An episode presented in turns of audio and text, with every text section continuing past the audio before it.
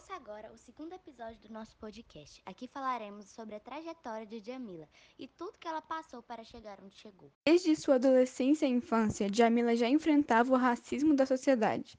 Ela não tinha muita consciência sobre o que passava, mas piadas e nomes pejorativos faziam parte de sua vida na escola e no prédio onde morava. Na escola, ela ficava isolada dos colegas de classe na hora do recreio e em outras ocasiões porque era negra, além de sua família sempre ser culpada por barulhos e incômodos causados no seu prédio. Com 13 anos, Djamila perdeu sua avó, uma pessoa com quem ela tinha um apego muito grande. Ela era a única que sabia deixar segura. Sua avó morava em Piracicaba, cidade natal de sua mãe. Ela era benzedeira e sua casa tinha o cheiro das comidas adoradas pela neta. Ela trançava seu cabelo e Djamila não se sentia incomodada quando estava com ela. Dona Antônia morreu de doença de Chagas, que havia sido adquirida quando nova pela picada de um barbeiro.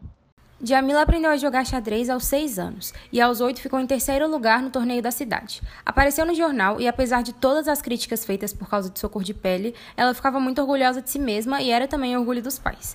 Na escola, Djamila já se interessava por participar ativamente das atividades. Ela relata querer fazer a leitura principal do dia do livro, porém tinha que insistir para conseguir, pois a preferência era de meninas brancas com cabelo liso.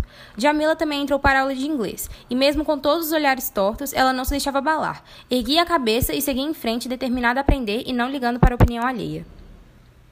Djamila fala que sempre sentia uma sensação de gelo na barriga quando passava por um grupo de meninos na rua ou uma professora pedia para dar um recado em outra classe.